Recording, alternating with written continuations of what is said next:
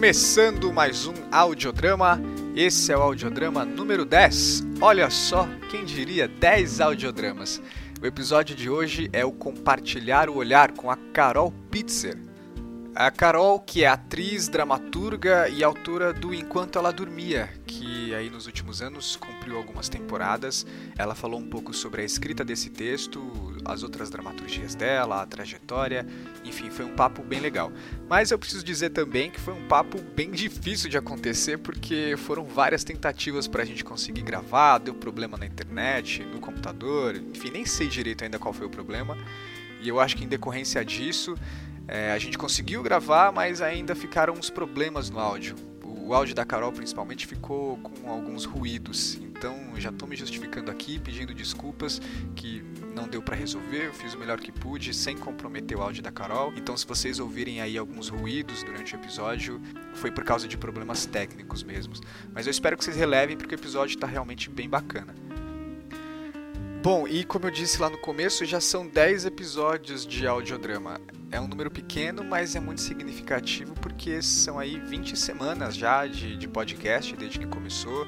Já são 10 convidados e convidadas que passaram por aqui e eu quero muito agradecer a quem tem ouvido até aqui, a quem está chegando agora e para quem trouxe mais gente também e fazer aqueles pedidos que eu faço sempre de ajudar o audiodrama a crescer um pouco mais. Se você ouve pelo Spotify, segue o audiodrama lá no Spotify. Se você ouve pelo aplicativo, procura lá o botãozinho de assinar e assina o audiodrama e dá essa força aí, compartilhando, indicando para mais pessoas. E você pode entrar em contato também para fazer sugestões para o audiodrama. Lá no Instagram é audiodramapod e no Facebook é o Audiodrama Podcast Dramaturgia e faz a sua sugestão ou fala o que você está achando, critica, fala mal, vai ser legal ter essas opiniões também. Mais um recado, esse é da Letícia Bassiti, que participou do audiodrama número 5. Ouve aí.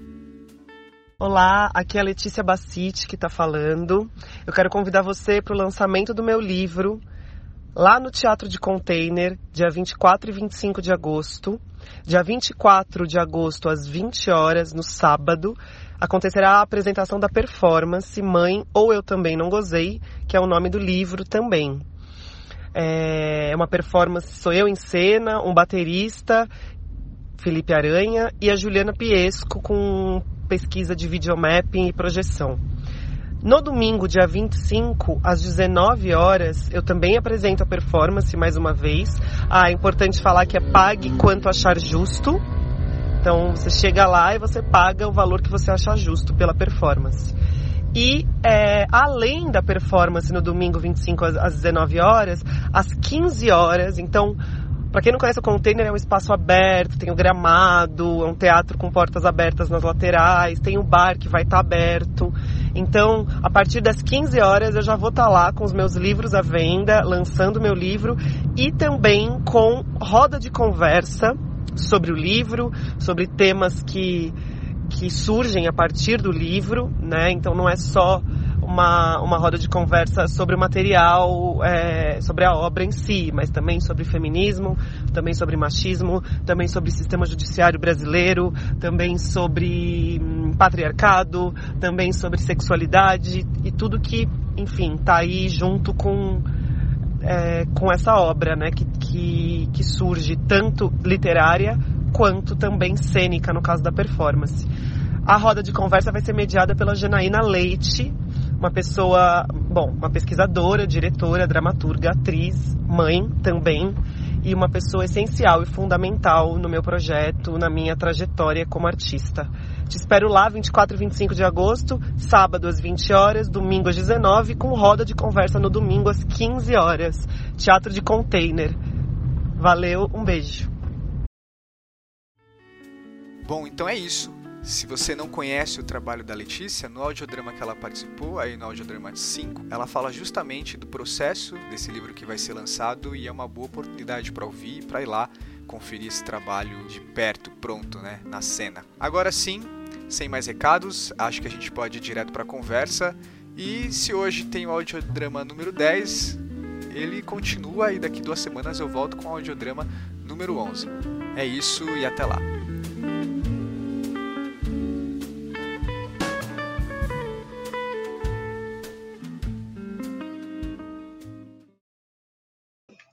Bom, então agora sim, depois de três tentativas. agora vai! Agora vai. O nome desse episódio vai ser Carol Pitzer, agora vai. Bom, Carol, agora sim, começando de fato aqui a gravação, vou pedir para você se apresentar, mas usa bem esse espaço porque ele está sendo precioso agora, depois de tanta tentativa. Nossa hein? Senhora! Olha, eu vou te dizer que esse lance da apresentação, eu sempre acho assim, a coisa mais difícil do mundo.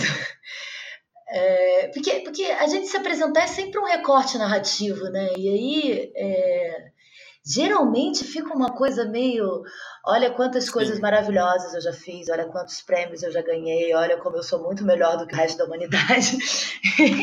Isso me dá um pouco de preguiça, sabe? É, no, no último episódio, quando eu gravei com eu gravei com o Vinícius, e ele, antes de começar, ele dava, deu para ouvir ele refletindo assim, como é que eu vou falar isso sem romantizar a minha vida? Porque é um exercício de você criar uma narrativa sobre si mesmo, né? Sim, super, super. Mas você é livre para fazer como você quiser, ou não fazer também. Não, acho que eu, acho que eu vou pensar a, a minha narrativa a partir dessa minha chegada em São Paulo, assim. Tá. Que eu acho que é um, um recorte que diz muito sobre. E a gente está agora no mês de agosto, faz é, essa semana faz exatamente quatro anos que eu cheguei em São Paulo. Então acho que é um, Caramba, acho que é um bom, uma boa escolha de narrativa pela, pelo momento, assim, de uma certa comemoração, assim. É, quando eu morava lá no Rio, eu, a minha formação original, na verdade, é cinema, né? Eu, eu sou formada em cinema, mas eu tinha feito teatro na minha adolescência, adorava aquilo, e, e eu tinha um grupo amador, no sentido assim, de que nós éramos oito adolescentes que quem já tinha tido aula de teatro juntava a gente juntava se juntava para brincar no fim de semana no play e um dava aula de teatro para o outro e a gente uhum. montou uma peça assim isso é muito louco, né? Porque hoje em dia a gente, a gente, como profissional do teatro, só de pensar em montar uma peça é um. A gente quase desiste, né? Porque tem que procurar pauta, tem que ter financiamento, tem que ter não sei o quê. E a gente. E, e aí eu olho para como eu comecei com o teatro, como aquilo era literalmente uma brincadeira. E sim, como sim. a gente fazia aquilo com prazer. E fico tentando resgatar isso, sabe? Porque porque no momento em que a gente profissionaliza, é, a gente tem a tendência a levar muita coisa a sério, né? E como é que a gente é, traz de volta essa, essa leveza, né?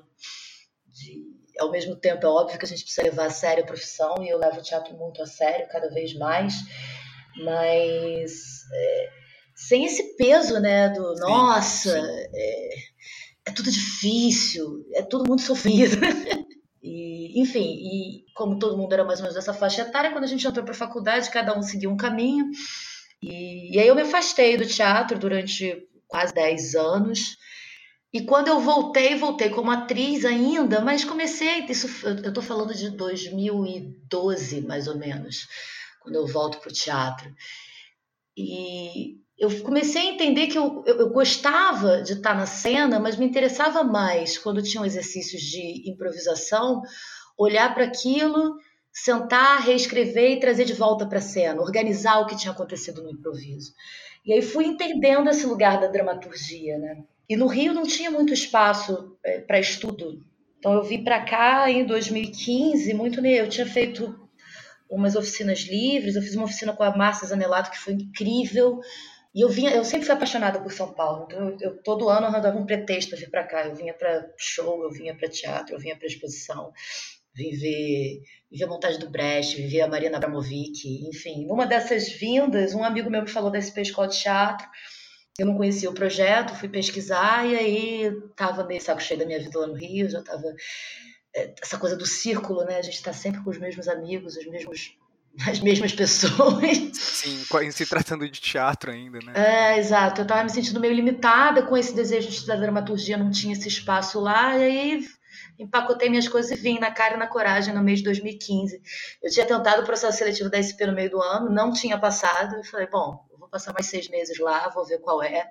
Eu fiquei muito, muito impressionada assim com São Paulo quando eu cheguei aqui. Eu literalmente passei seis meses fazendo cursos gratuitos ou cursos muito, muito baratos em muitos lugares, conhecendo pessoas fantásticas e para mim foi, foi, foi muito deslumbrante assim. Coisas que eu não teria acesso ao Rio.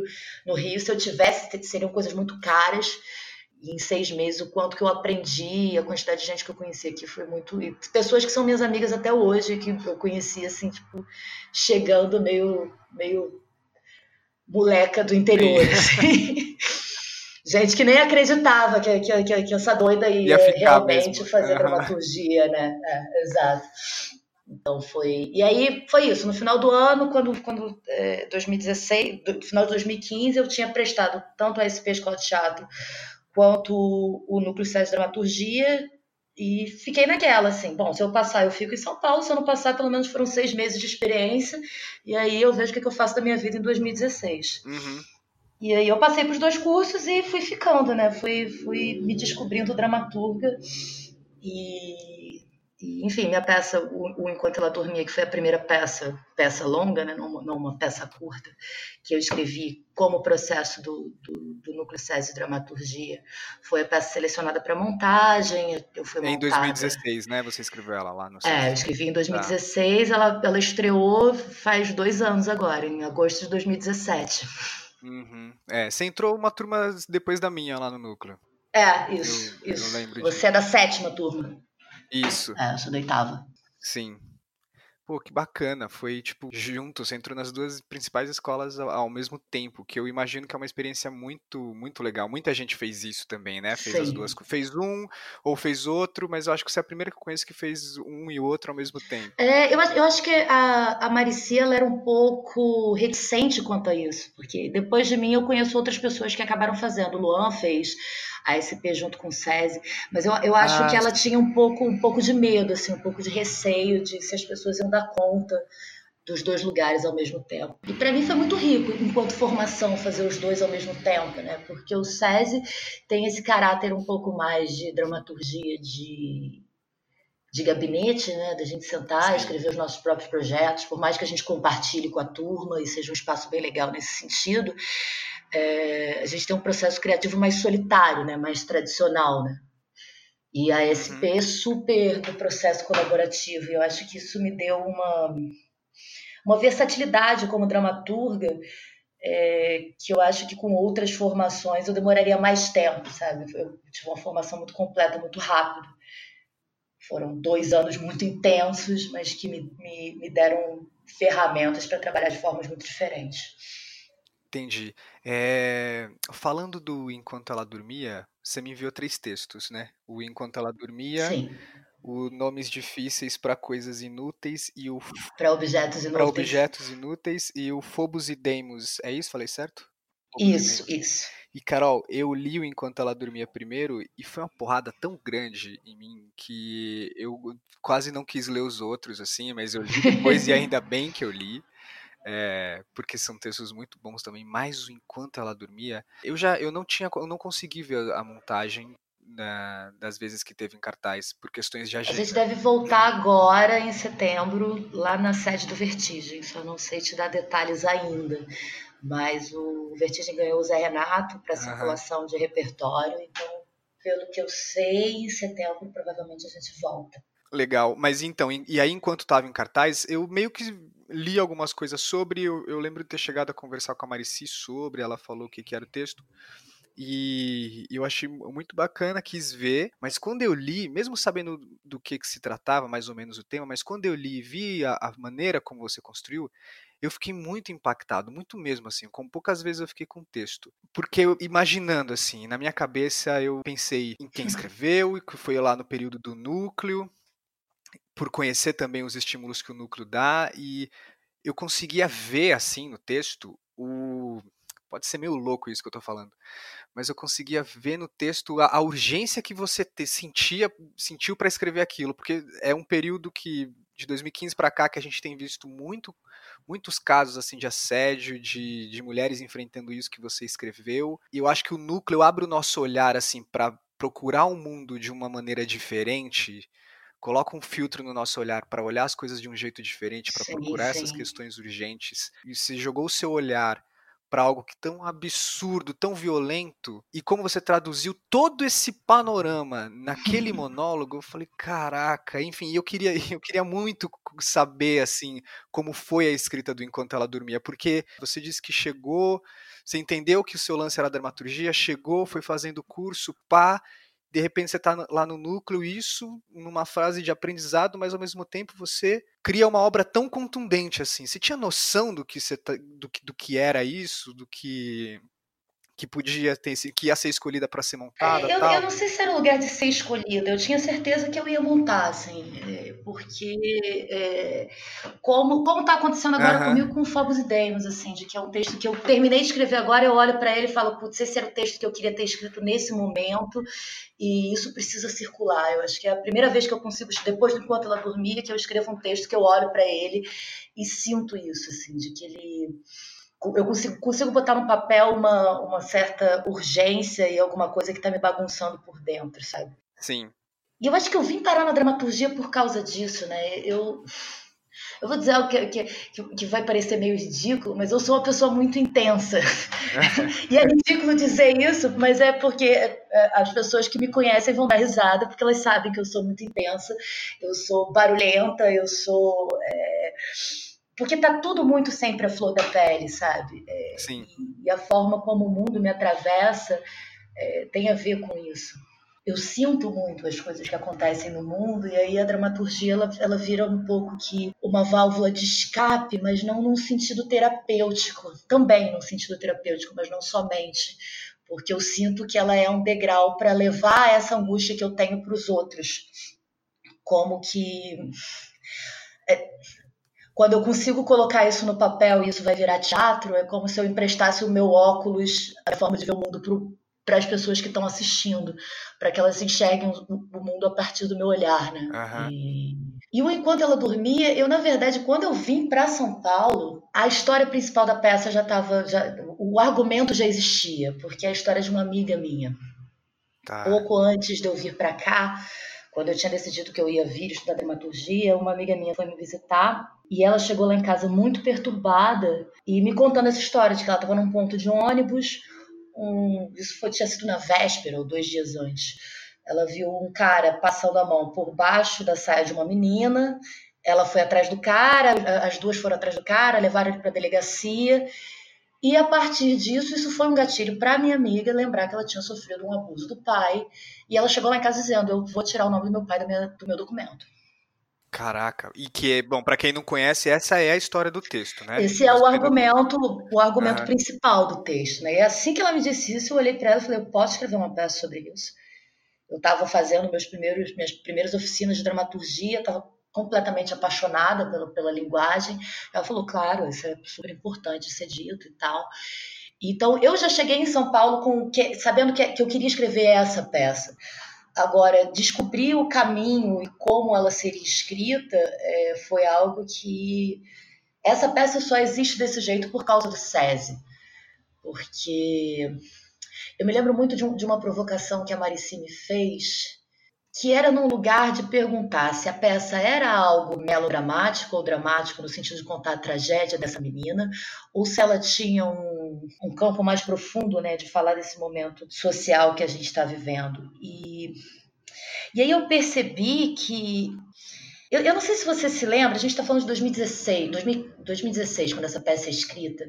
E aí, final de 2015, dois, durante 2015 todo, for, vieram todos aqueles movimentos de hashtags no, no, no, no, Twitter, no Facebook, de. Como é que é? Meu amigo, meu, meu, meu, meu amigo, meu amigo secreto. É, é, sim, meu amigo secreto. Uma coisa Tinha assim, umas duas ou três hashtags que foram se impulsionando uma em cima da outra, mas que falavam desse lugar dos assédios e eu acho que foi um primeiro boom é, dentro das redes sociais, né, e dentro da dentro dessa geração de mulheres, junto com mulheres mais, mais novas, mas que estão dentro das redes sociais, da gente olhar e se reconhecer publicamente como puta que pariu, esse negócio que eu falava, é, que eu achava que eu vivia sozinha, todo mundo já viveu isso.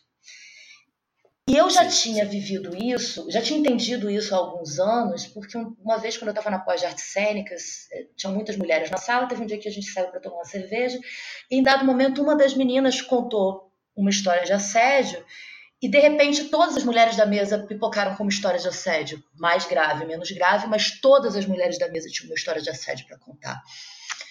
Isso foi por volta de 2012. E eu fiquei com essa pulga atrás da orelha. Então, sempre que eu tinha oportunidade dentro de um, de um ambiente que eu estava com mulheres, eu jogava isso e, e era, era infalível. Assim, não tinha um ambiente em que uma mulher contando uma história, as outras não se abrissem. E aí eu acho que esse movimento de hashtags deixou isso mais público. Mas era algo que eu já tinha essa percepção. E eu acho que isso vai para enquanto ela dormia nesse sentido, né? Que é um. É, por mais que a, a história principal seja a história dessa minha amiga, é, para mim foi um trabalho de criar camadas e falar sobre todos esses tipos de violência que a gente sofre, né? Tem essa violência que é muito cruel e que é muito comum, né? É, de um abuso dentro de casa por familiares, crianças e, enfim, pessoas de confiança, né? Mas tem esse lugar do abuso no ônibus, do abuso na rua, é, tem esse lugar do professor ou de pessoas muito próximas que não são familiares e que vão te abordar de certa forma, figuras de poder. E tem essa, esse, esse, essa coisa que é estrutural, né? Esse machismo que que que está nas leis. E o que, que a gente faz com isso, né? Sim, sim. É, por isso que é impactante, assim, porque por mais que você transite entre planos no texto, né, em todos você está expondo alguma coisa muito violenta, assim, que cerca a gente e que fala, cacete, olha que eu, eu, fiquei uns dois dias assim pensando muito no texto. Mas aí, para você escrever, você ainda conseguiu construir uma obra que é isso, né? Uma dramaturgia contemporânea que não respeita necessariamente as regras, que é um, monólogo em que você consegue perceber os diálogos daquilo, embora não haja outras personagens. E por ter passado pelo SESI, eu tenho amigos que passaram por isso, eu passei por isso, que essa liberdade da forma, às vezes ela tem uma, um outro lado que é de causar um terror, Sim. né? Do tipo, como eu vou usar isso? Como que eu vou aplicar? E você com um argumento tão, tão contundente que já te acompanhava, como que foi o choque desse, desse conteúdo com uma forma que você estava descobrindo, assim? Nossa, eu levei muito tempo para encontrar a forma. Eu, durante um tempo eu achava que tinha uma, uma, outra história que acontecia em paralelo, que era, que era a história da mãe dessa personagem principal. E aí, enquanto eu ainda estava me debatendo com o lugar da forma, uhum. a gente teve uma oficina com o Newton Moreno, lá no, lá no SESI. Tá.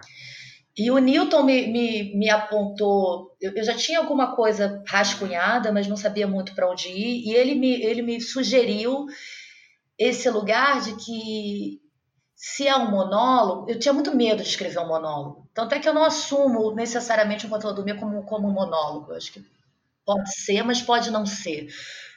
A Lili optou por montar como monólogo, mas eu olho para a peça e acho que é possível montar com, tá. com outras vozes, de outras formas. Uhum. Mas eu tinha muita apreensão no, no sentido de escrita de monólogo, porque o risco de ser um negócio muito chato é grande, né? Acho que todo mundo que, que, que, entra nessa, nessa pira de escrever um monólogo fica com esse medo. Assim, como é que você mantém o público é, uhum, uhum. atento ao que está sendo dito? Né?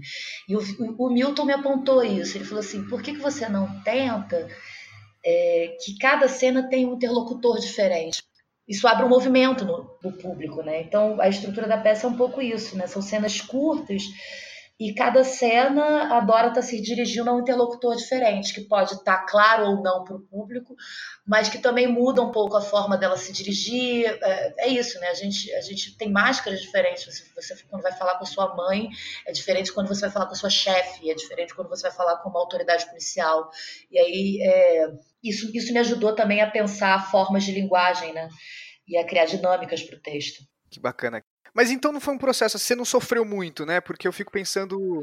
Nossa, que isso, sofri muito. Chegou um momento, no momento em que a gente tinha que ter, entregar a primeira versão, eu queria morrer. Eu tinha, nossa, tipo, a primeira vez que eu tive crise de ansiedade, tipo, de acordar no meio da madrugada, com o meu coração disparando, achando que eu tava morrendo, foi durante a escrita Nossa, Carol, eu passei a mesma coisa na mesma situação, de entregar a primeira versão. Nossa! Nossa, eu cheguei, eu cheguei apavorada no SESI. Imagina, eu morava num quartinho sozinha aqui em São Paulo, sem família. Eu nunca tinha vivido isso. Acordei de madrugada com meu coração disparando. Olhei pra cara do César e falei: César, eu não sei o que tá acontecendo, eu tô morrendo. Ele falou: calma, é só uma crise de ansiedade.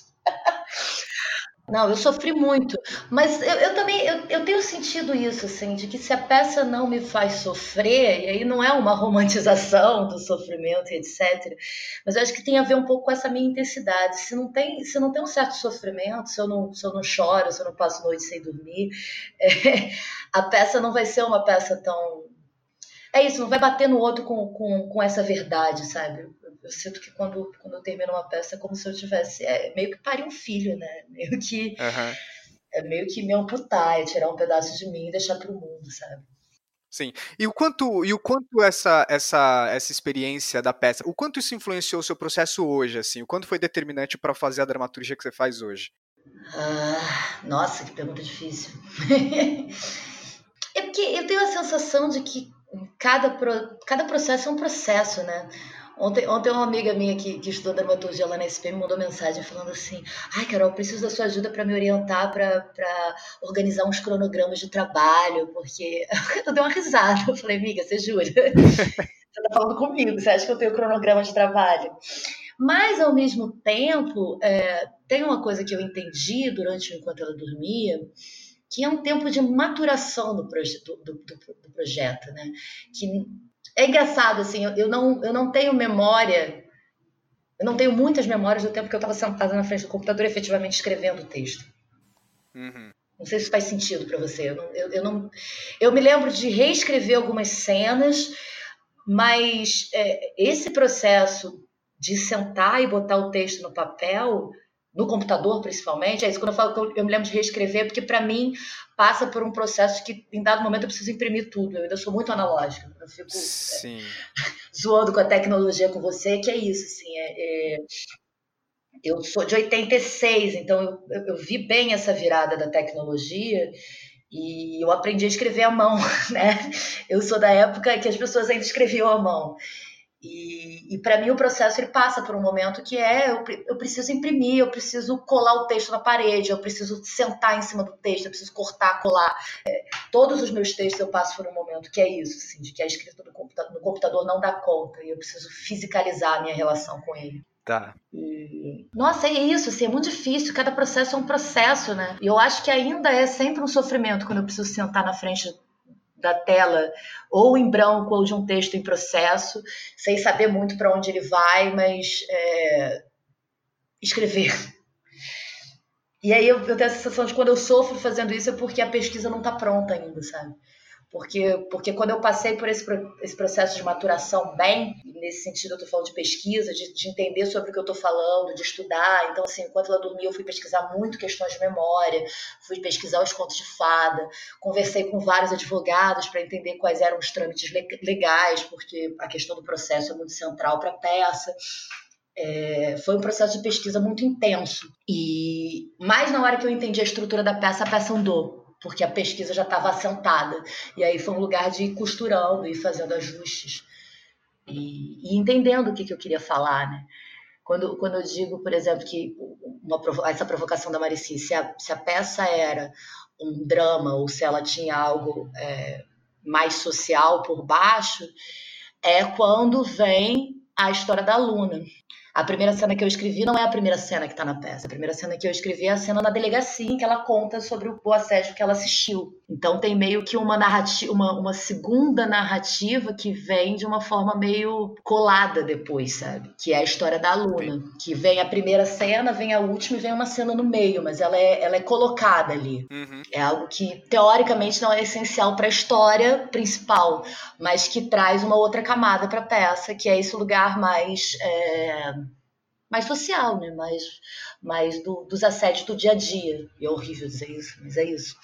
Sim, sim. Então, é, eu pergunto isso, perguntei essa coisa dessa da influência do texto do seu processo, porque você me enviou enquanto ela dormia, e os outros dois textos são muito diferentes também? Sim. né? Mas são mais diferentes, assim, eu sinto, é, entre eles eu até consigo visualizar alguma semelhança, assim, mais ou menos temática, uhum. assim, um lugar onde você está tateando, mas perto do Enquanto Ela Dormia é muito diferente. Eles têm mais uma pegada é, existencial ali, as duas personagens, os nomes difíceis, ele tem uma pegada mais de teatro do absurdo, que você faz de um jeito muito legal também. É, e eu lembro que você recentemente postou no Facebook também uma coisa falando que depois que você escreveu Enquanto Ela Dormia, meio que você foi rotulada como uma dramaturga feminina e que parece que se espera que a sua obra fique por ali, mais ou menos isso, né? Então, é porque é um lugar que, que me incomoda um pouco. É óbvio que é uma peça que eu amo e, e que ela tem uma intensidade, porque eu tô muito no meu lugar de fala, embora eu não esteja, porque eu não sofri esse assédio do meu pai, etc. São outros assédios. É, tem muitas questões minhas ali naquele texto. É, mas é isso, assim, é, eu, eu, vivo sendo convidada é, para projetos de mulheres que querem falar sobre mulheres, e acho incrível. Mas eu não quero ser só uhum. isso, sabe? Eu acho, eu só fui, eu só fui entender, eu fui começar a perceber agora o quanto as duas peças que eu escrevi depois são para personagens homens ou foram escritas pra, para atores que me convidaram para escrever para eles e, e, e, aí eu estou falando do nome do, do nome difíceis para objetos inúteis e do Phobos e Deimos, porque são, são dois processos que vêm de um convite de amigos atores para escrever para eles, mas que se desenvolvem de maneiras muito diferentes, assim. É, no lugar do, da colaboração. Mas eu fui perceber, numa conversa outro dia com uns amigos, o quanto eu tinha uma necessidade de colocar o homem em cena para ser ouvida por ele. Porque, no enquanto ela dormia, e eu assisti muitas das apresentações, a grande maioria da plateia era de mulheres ou de homens gays que se identificavam com a personagem. Os homens heterossexuais, principalmente os homens mais velhos na plateia, ficavam extremamente incomodados. Assim, coisa de você ver fisicamente a pessoa sacudindo uma perna na plateia, sabe? E isso é muito doido, porque é o, é o quanto sim, o, sim. o homem branco, heterossexual, não vai ouvir nada que não seja ele. Então, para eu, eu falar com ele, eu preciso escrever ele como personagem. E aí eu acabo fugindo do. do, do... Mas é isso, assim, eu, eu não, é, é muito difícil é, é, sempre uma batalha para uma mulher dramaturga ser enxergada como dramaturga e não uma mulher dramaturga. Entende? Sim. A gente sempre tem a, a, gente é sempre adjetivada como um dramaturgo negro é um dramaturgo negro, não é só dramaturgo. Sim. Por que, que a gente. E o dramaturgo branco não é o dramaturgo branco, ele é dramaturgo e ponto, não tem um adjetivo quanto a isso. Eu acho que é um, é um pouco sobre isso que eu estava falando naquele post. Por que é que eu preciso sempre ser adjetivada? Acho que existe um vício de olhar a obra nesse sentido, sabe? Porque ela, ela escreveu um texto sobre, sobre o feminino e depois escreveu um texto sobre homens, mas é, acho que é um jeito muito superficial de olhar a obra. Porque eu consigo enxergar também relação entre os três textos, mesmo que eles não tratem do mesmo tema, sabe? Uhum. É, então, quando você postou aquilo, eu pensei, puta, é realmente injusto depois que eu li os textos também. Porque por mais que é, talvez as pessoas vejam enquanto ela dormia, espera que nos outros textos você bote o dedo nas mesmas feridas, que você traga assuntos tão urgentes quanto, não que você não esteja trazendo. Mas se você olhar para um lugar formal ou uma outra maneira para a questão temática, você também está trazendo, né? Mas eu acho que a, a discussão às vezes acaba ficando no superficial e se espera que, porque você não deu continuidade temática àquilo que estava fazendo, então não é um, é um caminho diferente que você está indo com a sua obra. E não, acho que, que faz parte, né? É, para mim, mim é muito o lugar do desejo, sabe? Eu acho que quando, quando eu escrevi Enquanto Ela Dormia, eu passei um ano muito intenso, inclusive de encontro com talvez o feminismo, assim, de, de nomear como feminismo, num lugar assim, de perceber que eu não tinha referências é, femininas e, e de, de mergulhar a fundo nessas questões. E chegou um momento que para mim também deu, assim, é, tá, eu sou mulher, e daí, assim, é um uhum, pouco disso. Uhum. Mas, por outro lado, é, o Fobos e Demis para mim é uma peça sobre patriarcado. Sim. Ponto, assim. Uhum. Mas ela é uma peça sobre patriarcado a partir do ponto, de outro ponto de vista. Mas é, acho que as questões que estão enquanto ela dormia estão lá, da mesma forma, inclusive. Sim. Quer dizer, de outra forma, mas são as, mesmas, as questões são as mesmas, olhadas por um outro ponto de vista, talvez, né? E essa sua essa versatilidade assim nos seus textos, como é que foi uma, essa essa descoberta? Porque depois do enquanto ela dormia, você escreveu dois textos com, com essa pegada indo para um outro caminho ali, configurando um outro faceta assim da sua versatilidade. Acho, acho que esse lugar da versatilidade, o que aconteceu foi o seguinte: o, o Nomes Difíceis foi um convite de, de dois colegas da SP que tinham feito humor E eu tá. falei, gente, eu não sei se você escreveu humor. eu tenho um humor muito peculiar, assim, o meu humor não é esse é um humor mais irônico, né? Mais ácido. E aí foi por isso que eu, a proposta acabou caindo um pouco pro lugar do teatro absurdo e eu fui pesquisar isso, porque a sensação que eu tinha que se era para escrever para humor era por esse caminho. E e aí foi isso também, foi um jogo de, de tentativa e erro, né? Eu tinha dois atores para experimentar junto, eu ia é, levando algumas cenas, a gente ia experimentando, ia desdobrando, em dado momento a, a peça foi montada. Mas eu, eu, sinto, por exemplo, que Phobos e Deimos é uma peça que é um aprofundamento ou um outro lado do Nomes Difíceis. Porque são duas peças com personagens é, enclausurados, né? Sim. Só que uma peça é, teoricamente mais leve, é uma peça que tinha o intuito de ser uma comédia, embora eu não tenha muitas certezas se eu conseguir dar conta disso. e a outra peça é uma peça mais pesada mesmo. Né? O e Demos ele tem uma, uma, outra pegada. Mas eu sinto que, que é como se uma peça fosse um, um reflexo da outra, sabe? Sim. Um aprofundamento. Lendo as duas eu percebo muito isso. É, e como te disse, né, ainda consigo pescar essas relações com o, o enquanto ela dormia, assim. Consigo entender como facetas possíveis de uma de um processo só de uma de uma criação, de uma visão de mundo. É, e, o Phobos e Deimos tem sido um processo muito rico, porque foi uma cena que eu, que eu comecei a escrever como cena curta para o Drama Mix. Eu apresentei como cena curta no Drama Mix ano passado, a convite de dois amigos atores, um, um amigo negro e um amigo branco. E eu sabia que eu estava trabalhando com isso enquanto materialidade, né? Eu sabia que eram esses atores que iam falar que estariam em cena. Então tem sido um processo bem, é, bem rico num espaço de lugar de fala, assim, enquanto, uhum. enquanto criação, de que eu levei uma primeira versão, uh, e aí a gente tem isso, assim, tem eu enquanto mulher dentro da sala de ensaio, dramaturga, tem um ator branco hétero, tem um ator negro gay e tem um diretor que é branco e gay. E aí a gente vai jogando é, com esses lugares de fala dentro da sala de ensaio para entender para onde a gente quer ir com, com o texto, inclusive politicamente. E, e aí é, é como eu vejo que a, a, minha formação é um pouco híbrida, sabe? Porque é a partir da sala de ensaio, a partir dos retornos dele que eu deles que eu volto para casa para escrever o texto. Mas a escrita é feita em gabinete, eu não vou. É, é, eles não improvisam em sala de ensaio o apropriado que eles fizeram, sabe? É um. Sim. É um lugar que fica entre a SP e o, e o, e o SESI, sabe? Uhum. É muito mais no lugar das provocações e dos diálogos que a gente tem que vão me levar para algum lugar. Ô, Carol, e pelo que você fala, posso estar enganado, mas me fica a impressão de que na sua escrita você leva muito em consideração a, a encenação também, o efeito de, daquilo na cena, pelo que você está falando, parece que isso passa um pouco pela sua escrita.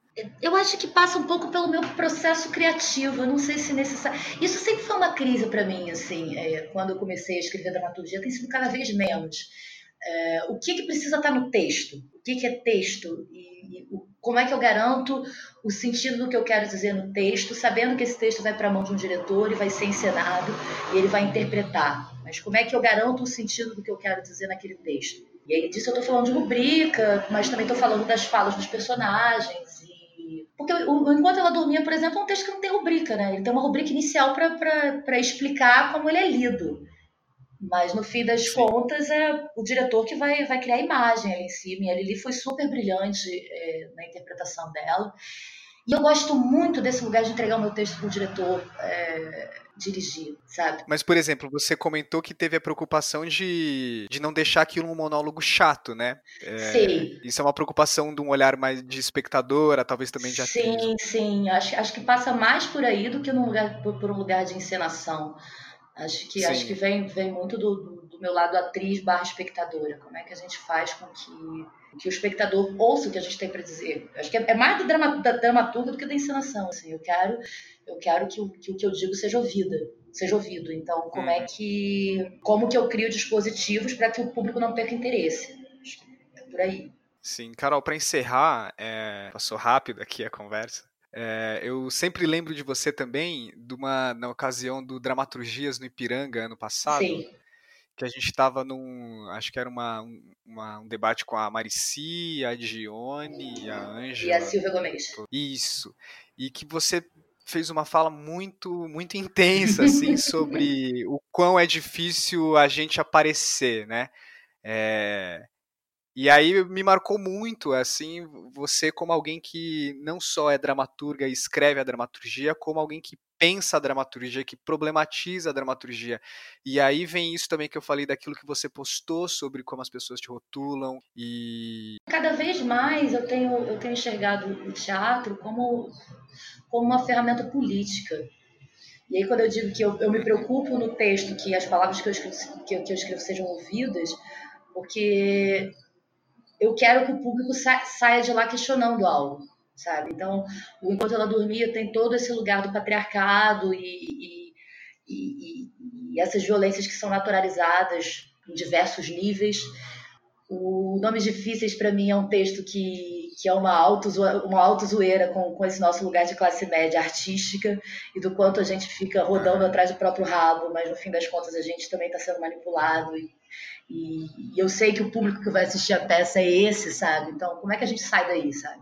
E o Phobos uhum. e Deimos também volta para esse lugar do patriarcado e para uma coisa que tem me incomodado muito nesse, nesse momento social que a gente está vivendo, que é esse espaço de polarização, né? De que ou é A ou é B, ou é preto ou é branco, e a gente esquece das contradições e os seres humanos estão, as pessoas estão pirando e estão entrando num, num, parafuso de medo e de, e de, isolamento muito intenso. E eu, eu acredito muito no encontro. E eu acho que o teatro é a arte do encontro. Para mim, o Fobos e Demos passa por aí, assim. Como é que, quando é que a gente vai se encontrar de verdade, sabe? Quando é que a gente vai se olhar no olho e vai, vai se reconhecer, inclusive, nas diferenças?